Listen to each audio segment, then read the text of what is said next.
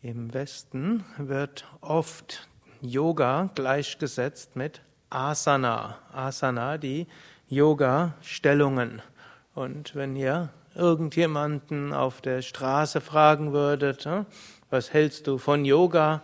Und dann, hm, viele haben Yoga ja inzwischen gemacht. Es müsste in Deutschland etwa 10 Millionen Menschen geben, die Yoga schon mal ausprobiert haben. Nach einer neuen Studie der Bildzeitung hm, soll es zwischen drei und vier Millionen Yoga-Übende geben.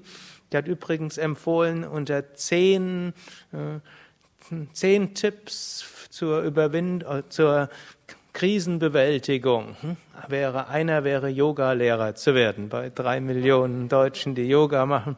Und irgendwo hat mir das irgendjemand hm, geschickt.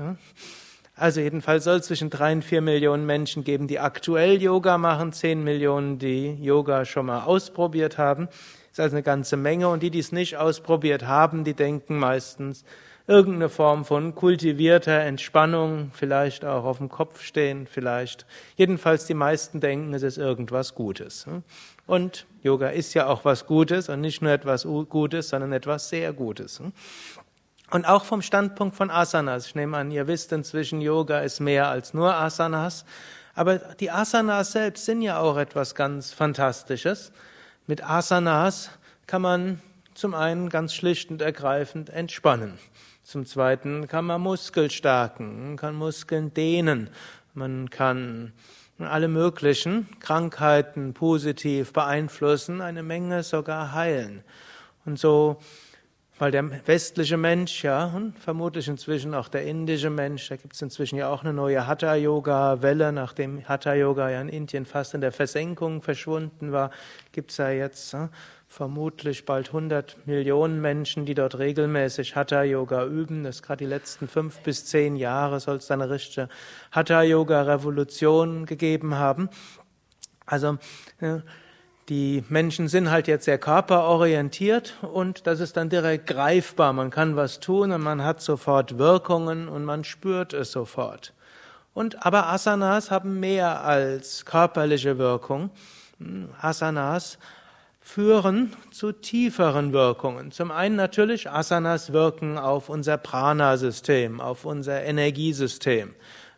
Yogis sprechen davon, wir haben hm, Chakras, Energiezentren, wir haben Nadis, Energiekanäle und in uns steckt sehr viel schlafende Energie, wird auch als Kundalini bezeichnet. Und wir können darauf Einfluss nehmen und eine der einfachsten Weise ist mit regelmäßig Asanas.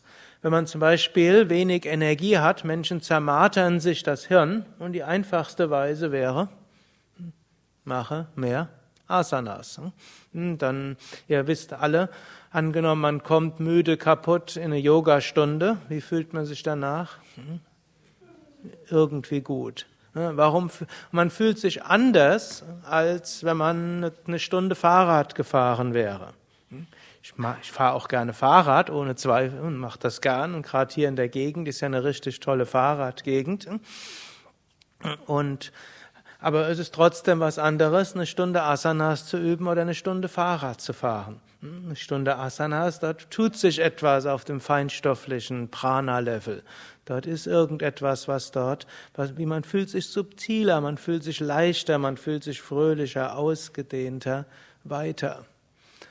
Zum anderen hatten auch Asanas eine Menge psychische Komponenten. Es gibt manchmal Menschen, die mit allen möglichen Gesprächspsychotherapien alles Mögliche machen, aber der Mensch hat halt irgendwo einen Körper und der Körper beeinflusst sehr stark die Emotionen und das äh, erlebten Menschen, die eine Yoga-Therapie, psychologische Yoga Therapie machen und dabei eben auch Asanas üben. Man kommt ganz anders ran. Also Menschen, die therapeutisch an die kaum ranzukommen ist, mit Asanas dabei passiert etwas ganz anderes. Dort Körper produziert eben auch Emotionen und Emotionen produzieren bestimmte Körperhaltungen.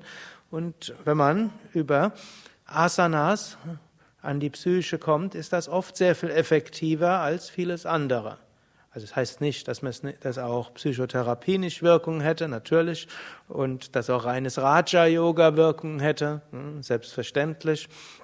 Aber über die Asanas kommt man dort gut ran. Und natürlich die Asanas haben noch einen sehr viel tiefer, tieferen Level, noch einen tieferen, sogar noch sehr viel tiefer. Ich könnte jetzt stundenlang euch für Asanas weiter vorschwärmen, aber ich will nur noch einen Aspekt dort nennen. Yogis sagen, letztlich sind wir weder der Körper, noch die Emotionen, noch die Persönlichkeit, noch und so weiter. Das kann man theoretisch als Philosophie betrachten, man kann darüber nachdenken, man kann darüber meditieren. Eine der einfachsten Weisen ist, Asanas zu üben. Und oft am Ende einer Asana-Stunde in der tiefen Entspannung hat man plötzlich diese Erfahrung der Weite, der Ausdehnung, der Verbundenheit. Manche haben eine Erfahrung, dass sie ihren Körper verlassen und diesen wonnevolle Gefühl haben von Verbundenheit weiter. Das kann man in Asanas haben, vor allem dann, wenn man sie eine Weile geübt hat und die Asanas anstrengungslos werden. Man kann es manchmal schon als Anfänger in der tiefen Entspannung haben. Asanas sind vielleicht mit die einfachste Weise, um zu tiefen spirituellen Erfahrungen zu kommen. Denn Yoga ist ja kein Glaubenssystem, sondern Yoga ist ein Übungssystem, welches zu Erfahrungen führen will. Und das ist eine sehr tiefe Dimension der Asanas, die uns Ebenen des, der Bewusstheit erfahren lassen können, die ansonsten schwer zu erreichen sind und solche, die eine tiefe Befriedigung, eine tiefe Wonne und eine tiefe Inspiration geben können. Ariam Tatsat.